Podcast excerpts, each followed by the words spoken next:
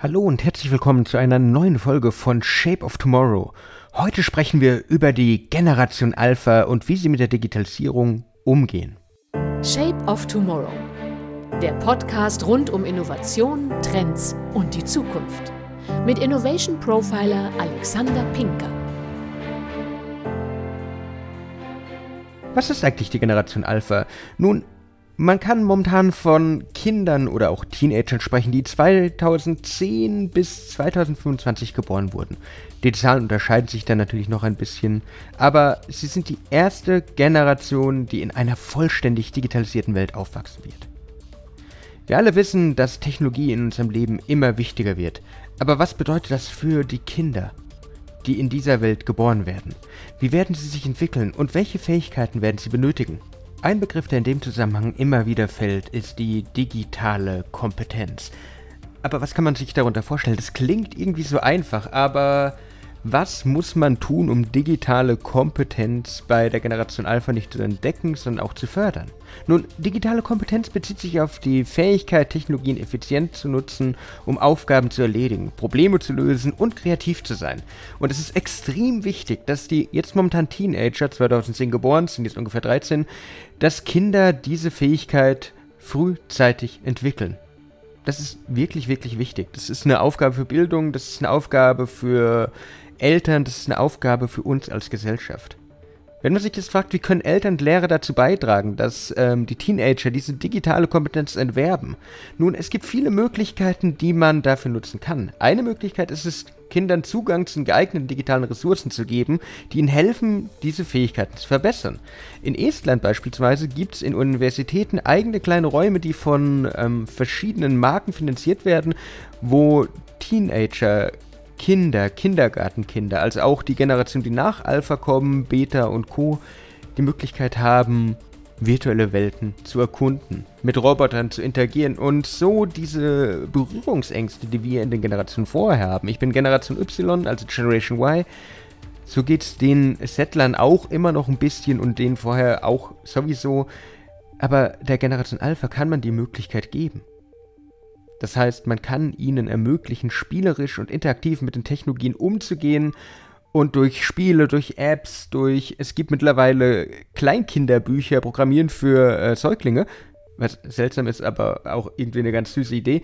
Man kann da wirklich helfen, die nächsten Generationen aktiv darauf vorzubereiten. Eine wichtige Sache, die Eltern und Lehrer jedoch im Auge behalten müssen in dieser ganzen Geschichte, ist, dass ähm, es natürlich auch schädlichen Einfluss der Technologie gibt auf Gesundheit und Wohlbefinden der Kinder. Generation Alpha kann, das zeigen aktuelle Studien, ein bisschen schwieriger den Unterschied zwischen der realen und der digitalen Welt wahrnehmen. Das ist besonders, wenn man über Freunde, über Bekannte spricht, jetzt schon zu beobachten.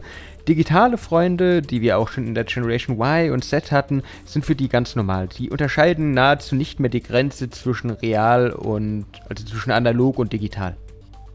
Das ist für die normal. Aber genau diese Trennung, diese fehlende Trennung kann schwierig sein, weil man braucht auch immer noch soziale Kontakte. Auch übermäßige Nutzung von Technologien kann zu Bewegungsmangel, Schlafstörungen, gesundheitlichen Problemen führen. Und gerade in der Entwicklung von Teenagern und Co. ist es halt ein Riesenthema, das ausgewogen ist, weil sonst könnte der Wachstum äh, nicht ganz richtig laufen und so weiter und so fort. Ihr wisst selber, wie es sein kann, wenn man Schlafmangel hat. Die Digitalisierung hält natürlich auch Herausforderungen für die Zukunft bereit. Es ist daher sehr schwer vorherzusagen, wie digitale Kompetenzen in der Generation Alpha und allen, die danach kommen, sich wirklich ausprägen wird. Aber wir müssen das im Blick behalten. Gerade mit neuen Technologien, die da kommen. Über KI, über ChatGPT, über Smart Assistenten haben wir schon oft gesprochen und das wird auch in der Generation Alpha wahrscheinlich Normalität sein, statt was Besonderes. Aber auch Sachen wie das Metaverse, also das Metaversum, das Eintauchen in eine virtuelle Welt, in der ich andere Leute treffe, die von einer Vielzahl von Nutzern besucht wird, das ist so Alltag wahrscheinlich für die Generation Alpha. Für uns ist die nächste Generation die nächste Entwicklungsstufe des Internets, aber für die wird das normal sein. Das Metaverse wird im Leben der Kinder, der Jugendlichen eine zentrale Rolle spielen. Es wird ihnen die Möglichkeit geben, in diese virtuellen Welten abzutauchen, zu spielen, zu lernen.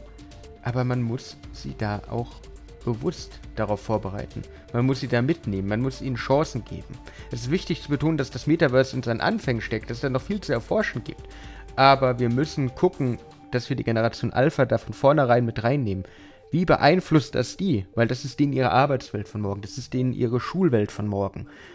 Die werden die erste Generation sein, die komplett im Zweifel in einem Metaverse oder mit einem Metaverse aufwachsen kann.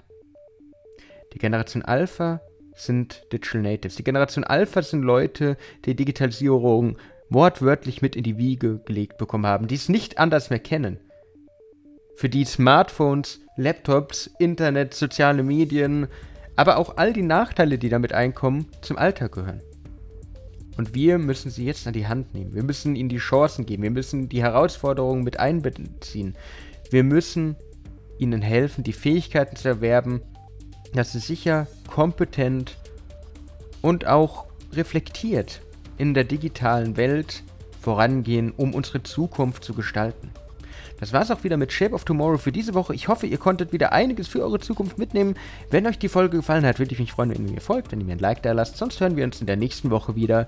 Bis dann und ciao. Shape of Tomorrow. Der Podcast rund um Innovation, Trends und die Zukunft. Mit Innovation Profiler Alexander Pinker.